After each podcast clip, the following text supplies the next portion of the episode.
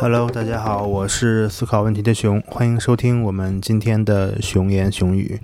呃，今天的节目还是我一个人来聊一聊吧，也挺长时间没有一个人录节目跟大家聊天的。嗯，首先想说说我们节目的一些近况。上周，嗯，因为实在是太忙了，所以没有更新我们的播客。也收到了几位好朋友通过各种渠道的反馈和询问吧，说，哎，怎么节目没有更新呢？什么情况？是要停更了吗？呃，我才真正感受到 是有一些朋友在每周等着听我们的节目的。呃，因为之前说过嘛，我们是一个在双周更新的基础上，争取能够单周更新的节目。那因为最近真的是事情有点多，所以说可能做不到每周更新吧，还是希望大家能够理解。其实我不太愿意把一些事情没有做或者没有完成归结到一个时间管理的问题上。嗯，可能会认为是不是自己的时间管理不好啊，或者是没有高效的做一些事情呢？我觉得与其说呃是管理时间，不如说是要。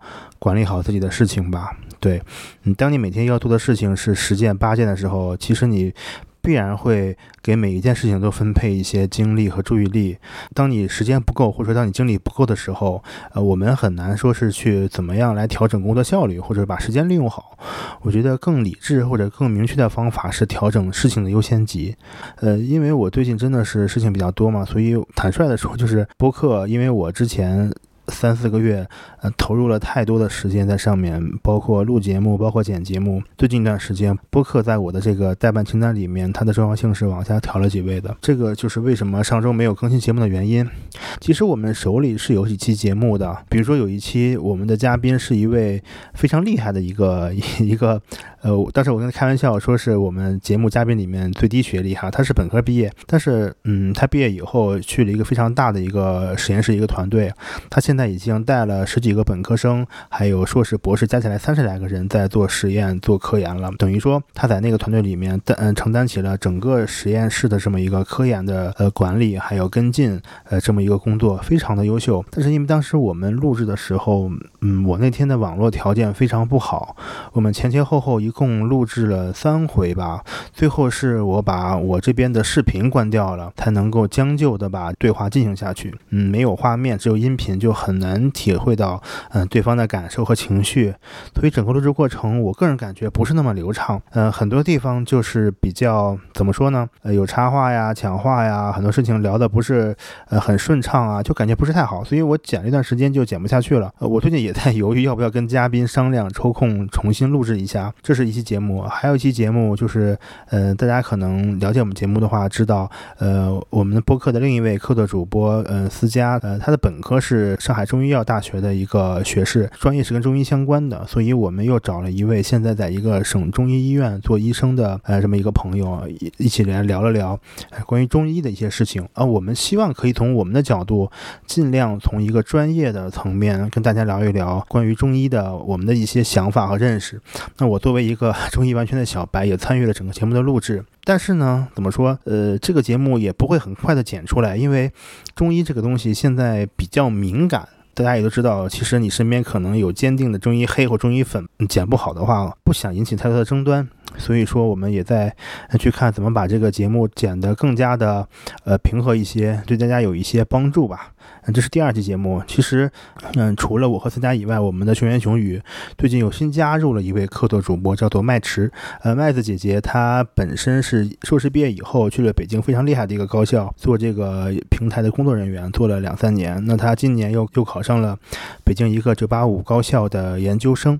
呃，所以说她这。这么多年吧，就是在各种科研呐、各种实验上摸爬滚打过来的，所以他有很多的想法、一些经历，希望和我们分享。他后面会呃主要负责起一系列跟科研相关的节目。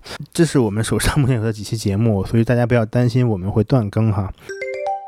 如果你是最近才收听到我们播客的一个听友，你不妨回过头去把我们之前的那十几期节目，在你无聊的时候，在你有空的时候。或者在你想要呃听别人聊天的时候，可以听一听。呃，我相信这些节目怎么说呢？无论它涉及的面，还有涉及的角度，肯定会有一些东西会给你启发，给你触动，呃，甚至让你有一些共鸣。所以说，大家也可以补课啊。你 如果呃你觉得没有新节目更新了，可以回过头去听一听我们以前的节目，呃，也是挺好的。对我们的话题其实并没有时效性那么强，我们也不是一个追什么热点的节目。很多节目，无论你是当时就听了，还是现在才听，或者是一年半年以后再听，不存在所谓的过时啊这么一个问题。这就是关于我们节目的一个现状的分享吧。好，那我们接下来就聊一下这一期随机更新的节目，我比较想谈的一个话题吧。想跟大家聊一聊，怎样去学习一个新的工具。为什么要聊这个事情呢？因为我现在年纪也比较高了嘛，在过去很长一段时间内，带过各种各样的轮转的学生、实习生，还有低年级的师弟师妹们。呃，我发现跟他们接触下来，有一个很大的问题，就是大多数人都不知道该如何去，嗯，比较快的或者是相对正确的学习一个新的工具。对于我们来说，当你步入研究生，啊，进入博士阶段，或者说你工作了以后，经常的会碰到各种各样新的问题，需要我们去学习新的工具。今天就要来聊一下，嗯，我理解的哈，呃，学习新工具的思路和建议吧。接下来说的这个内容，嗯，还是会基于我。我们的专业生物信息来开展，但是我想说的是，这些东西，呃，绝对不仅仅限于我说的是一个小的领域，呃，无论你是在学习、在工作还是在科研，只要你学习一个新的工具，这些方法和思路都是可以迁移和借鉴的。呃，也希望我今天的内容能够或多或少的对你有一点点启发和帮助。那我们说到学习一个新的工具，怎么说呢？首先，你要是能找到你的工具。那找到工具呢，无非是有两种途径的，一种是按需要去搜索，另外一种是被动的获取。其实，嗯，被动获取还好了，无非就是我们看一些最新的杂志啊，看一些文章，他们又开发了什么平台，推荐了什么平台，或者说像 GitHub 这样，他们有一些什么新的项目。但如果你是需要按需求去搜索一个工具的话，这个时候我想强调的是，我们首先要明白自己想要什么，就是你要学会准确的提炼出自己的需求是什么。怎么举例子呢？就像啊，有一个例子可能已经说了很多遍了，比如说，呃，我想要展示一幅画或。一个照片，那我想把它挂在墙上，我就需要钉一个钉子。那找钉子的时候呢，你又发现自己没有锤子。呃，这种绕来绕去几回以后，你的需求就从呃展示一个照片、一幅画，变成了你要一把锤子。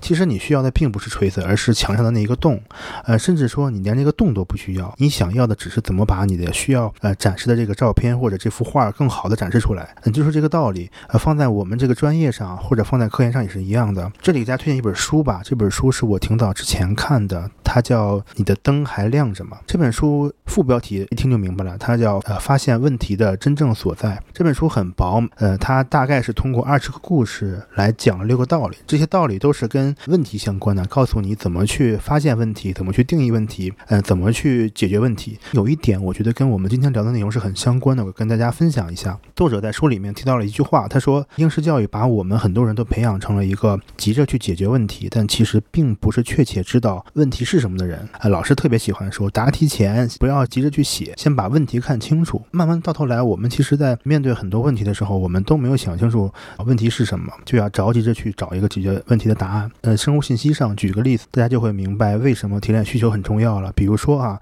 在生信领域，如果你不是这个专业的，你就听个意思就好了。我们有一个小小的课题，呃，叫做转录组拼接。呃，你需要把拿到手的沟通量数据去拼接成可以进行后续分析的转录组。这个时候呢，我们就需要用到相关的工具了。很多工具因为它嗯比较消耗你服务器的内存，你用的时候就会提示你内存不够，不能正确运行。这个时候我们就要解决，对吧？呃，如果你说体验需求的话，我们很自然的会想到，我应该找一款，嗯，需要消耗内存更少的软件。第一个直觉，然后你就找啊找，找了两个软件测试以后呢，发现一个软件的效果不好，另一个压根自己就安不能安装，对吧？这件事儿你就就进行不下去了。但是哈，我想说，我们是不是可以换个角度想一下？其实我们真正的需求是什么，并不是我们 需要找一个消耗内存更少的软件，我们需要的是把我们的工作完成。我要把我的转录组数据。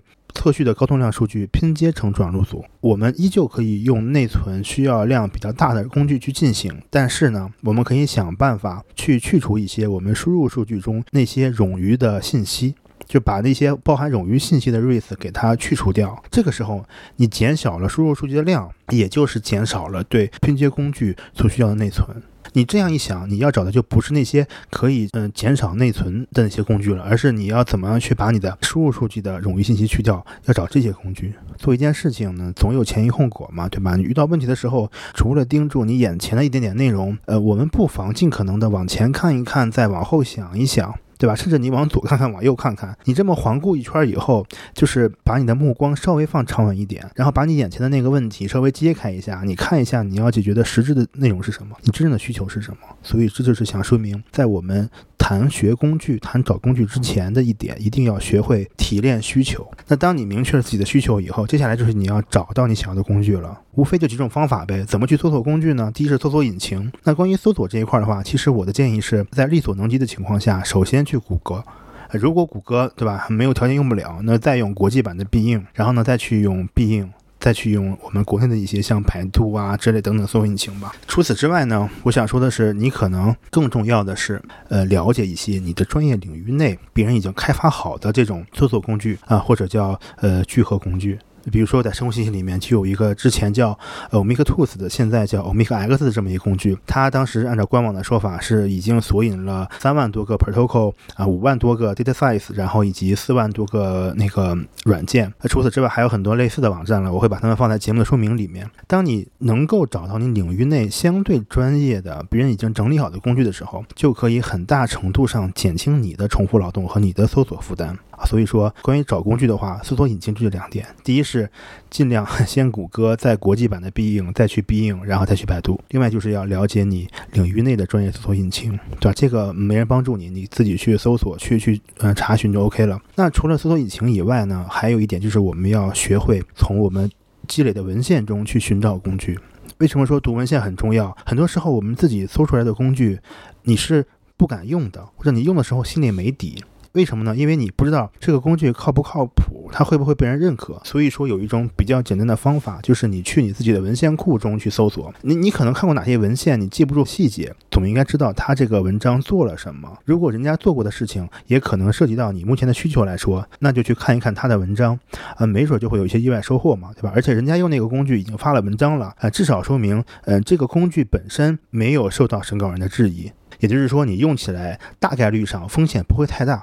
你要学会整理你历来积累的文献，最起码看一篇文献，你要把它的数据类型，呃，把它的分析的内容、工具啊，有一个基本的整理和记忆。对吧？这是很重要的一点。那我们说完，当你找到了工具了，比如说啊，我搜索了一通啊，经过了一番操作，可能找到了两三个感觉可以用的东西。那接下来的问题是什么呢？就是怎么学习和怎么使用的问题了。我是感觉哈，学习一个工具啊，大概有如下几个主要的思路。首先，第一点，第一个是要快速的查看和了解它的 input 和 output 是什么。就是说，一个软件它的 menu 或者它的说明文档可能有好几十页或者上百页，有十几个命令，有上百个参数，但是这些。都不应该是你最开始先关注的问题。你要做的，我觉得是先要快速的找到这个软件、这个工具它的输入文件和输出文件是什么。你要看它的输入文件是不是你手里现在有的数据类型。如果不是的话，你是不是已经有方法或者可以比较方便的进行一个转化？那第二个是你要看它的输出文件会不会有你想要的那个结果，是不是能够让你很方便的啊进行二次的处理，得到你想要的结果。如果这两者有一样不满足，你要把它先放一放。即便这个软件它呃引用数量再多，或者它的说明写的再好啊，网上的教程再多，那可能这个软件都并不适合你。你不要说文章看了很多了，或者说说明都看完了，发现哎好像跟我的输入数据不太符合，这个是很重要的一点。第一点，先快速的查。来看你这个工具它的输入和输出是什么样子。第二点，还不要急着去用，要查看一下原始的文献。如果你发现了这个软件的输入输出内容都比较符合你的要求，接下来最好的就是浏览一遍它原始文献的一些关键信息。啊，当然这一步它不是必须的，但是我是强烈建议你不要把它去掉。泛读那些工具的原始论文，可以让你很简单的了解一下它的开发背景和它的方法的实用性在哪里。通常一篇工具类的文章，它会把和过往的同质性的工具进行比较，然后会解释自己为什么好，有什么优势。如果你发现在意文章中提到的这些优势，那你就可以留下来继续用这一个工具。如果哈，我是说，如果他提到的那些注意事项里面，呃，或者说他强调的问题，恰好是你这个呃目前的一个情况。比如说是他不建议用的，是他跟别的软件相比是劣势的，那这个工具就又要舍弃了。所以说，嗯，第二步你需要。大致的浏览一下，去阅读一下原始的文献，看一看它开发这个软件的初衷是什么，它的背景是什么，它跟其他软件相比，它自己的自我评价是怎么样的。呃，第三点，在你学习的时候呢，我觉得看看谁引用了它。看完原始论文，呃，接下来的一步依旧不是安装这个软件，我是建议你再看看有哪些后续的文章引用了它，以及引用它这些文章的水平怎么样的。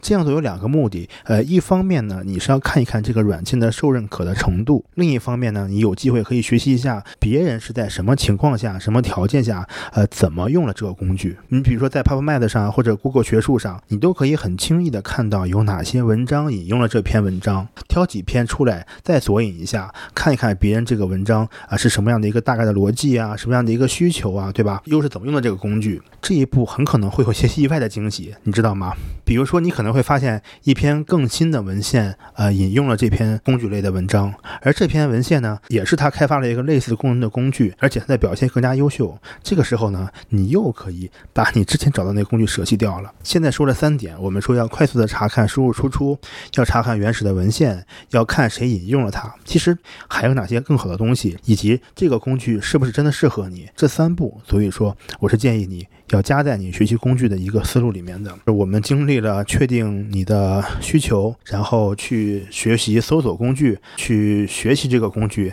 你都还没有仔细看过这个工具的 menu，或者说非常详细的帮助文档。不要担心啊，你也现在不用着急看，因为很可能你根本就装不上这个工具，就更不要提使用了。你可能会问，为什么一开始就不先装一下这个软件呢？我觉得那是因为你一旦装了这个软件，你发现装不上，你很可能就失去了呃了解和学习这个工具的唯一机会，也可能就错过了通过它去了解到其他相关内容的机会。多看一点，多了解一点。嗯，总是好的嘛，对吧？我们这一步就到了安装的步骤了。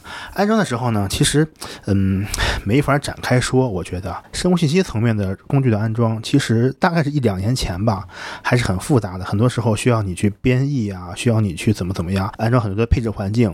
但是呢，现在我们说时代在发展，科技在进步，我们装软件很多都是用这种康大或者 Bio 康大来装了。其实这个时候安装的难度已经大幅度的降低了。有些例外，你会发现你找的那个工具啊，它需要要的依赖环境还是非常多，而且呢，各种配套的软件或者它依赖的软件啊，内容都很旧了。这个时候，我觉得你要留一个心眼儿。通常，我觉得就是你没有找到和它同类型的更方便的工具。呃，假设你安装好了一个软件，我想说的是，你接下来也不要着急去跑你实际的数据。这一步呢，当你呃软件安装成功，大致浏览了一遍使用说明之后呢，可以去先做一些测试文件的工作。一般情况下，一个比较好的软件，它都会提供一些测试的数据供你来呃使用和前期的安装调试。那如果没有的话呢，你可以把你自己本身的那些 input 内容，比如说随机的提取百分之十或者百分之二十，自己生成一个测试集来确认一下，即便你这个软件安装好了，它是不是能够给出你想要的结果？呃，因为怎么说呢，现实和想象总是有差距的，很可能你用十分之一的数据，发现你的内存已经不够了。接下来，即便你跑通了，我觉得也不要着急，这个时候呢，就是。你更好的一个机会，去相对仔细的学习一下官方的文档和一些你可以搜索到的，比如说中文互联网上那些七七八八的教程。为什么这么做呢？呃，因为这个时候你可以去试着修改几个你感兴趣的参数，因为输入文件比较小嘛，你会很快的看到这个参数的效果，看看他们会不会得到一些更理想的或者更奇怪的结果。如果有，你就要再去想想自己应该调整哪些参数来处理你实际的数据。那接下来呢，就是实际的运行了。我想说，其实当你明确了需求，找到了工具，然后呢，了解了这些工具来龙去脉，也进行了一点点比较，也了解了一些基本的软件参数。这个时候，实际运行起来，百分之九十九的话就不会有太大的问题了，应该会保证你的运行是成功的。但是呢，要注意一点，就是一定要留意一下这个软件的呃 log 文件和一些输出的内容。如果你一旦出了问题，那你自然就回到了搜索的那一步，你需要 再去根据它软件的报错，还有 log 日志的输出去解决你的问题。为什么我是会这么说呢？我举个例子，比如说我们在做这个表观数据分析的时候，有一个软件叫 Max，嗯，Max 呢，它就是在分析的时候会给你输出很多的它一些呃自己统计或者自己测试出来的一些信息，这些信息可能很多人就不会注意看的，这些参数啊，还有那些预测的结果，都是可以让你用来进一步呃指导你如何去调整参数的。那很多人如果你错过了这个输出，可能就不会得到那个最理想的结果。很多时候，一个软件的分析结果，它的给你的这个输出和你想要的。结果是差距甚远。这个时候我们就又套娃了哈，又回到了一开始的一个东西。你要去想一想问题出在哪里，又该何去何从？怎么办呢？可能又去要看文献，然后去找新的工具，看人家 是怎么用的，看有谁引用了它。呃，很多人觉得说我们做数据分析或者说做生物信息，就是一个线性的。分析流程，其实不是这样的。它永远是一个像一个圆环一样，像蚊香一样的。一个螺旋前进的。感觉。你可能会经历过很多次尝试，调很多次参数，那试很多次软件。啊，才能得到一个似乎可以用的结果。所以说，掉包侠似乎也没有那么容易。嗯，以上就是我关于如何学习一个新工具的一些思路和建议。那我们再做一个小小的总结哈，也算是，嗯，画一个重点吧。第一点，学习新工具之前，不要着急着去找工具。要学会提炼需求，需求不明确，需求不正确，你的工具找起来就很难说后面结果会怎么样了。那需求明确之后呢，要学会去搜索。第一种叫搜索引擎，那第二种叫文献积累。那搜索引擎的话呢，先用靠谱的专业领域内的那些数据库。那文献积累的话呢，能够保证让你的软件用起来没有那么大的风险，至少不会被大多数审稿人 diss。找到工具以后，不要先急着用，先学习。学什么呢？一看文件的输入输出，二看原始文献，三看谁引用了它。在这个学习的过程中，争取找到更多的工具，或者争取对你做的这个小领域有一个更全面的在方法上的一些认识。用的时候，第一点不要着急着看 menu 和软件，先尝试安装成功是第一步。成功了之后呢？跑测试文件，不要直接上自己的真实数据。测试文件的时候，一是要看结果是否符合预期，二是要看一些参数的调整会对结果带来怎样的改变。这个时候才是你真正要研究软件说明的关键时期。接下来就是实际运行，运行的时候注意软件它给你的输入信息，还有一些 log 文件报错信息，它们可以指导你如何调整参数。然后就是这样的一个流程，反复的去循环去学习。以上就是嗯，我这几年 学习下来，感觉自己用。起来比较顺手的一个对工具学习的思路。这里面我还是那句话哈，虽然我讲的是生物信息相关的东西，但无论你是学什么的，或者你做实验也好呀，还是你去呃其他专业也好，呃，我觉得都是一样的，对吧？嗯，希望对你有那么一点点帮助和启发吧。以上就是今天比较想聊的关于一个学习新工具的问题。那除此之外呢，我们在前面也跟大家讲了一下 最近播客的。更新状况吧，我还是希望大家能够坚持的去关注我们的播客，啊，去和我们互动。你可以在节目的留言区给我们留言，也可以在你收听的平台，比如说苹果播客上给我们打五星好评啊。当然也可以写邮件啊。其实，呃，我我从做播客以来，大概收到了一些邮件吧。那些邮件我感觉读起来真的让我很感动。他们有的写的很长很长，会跟我去讲自己的经历，剖析自己的问题。呃，我觉得这个可能就是做播客的一个真的收获吧，就是一种陪伴。和一种信任啊！如果你愿意更好的支持我们的发展的话，可以到我们的爱发电平台播客项目里给我们发电支持。那今天这次随机更新呢，就录到这里，我们下期节目再见，拜拜。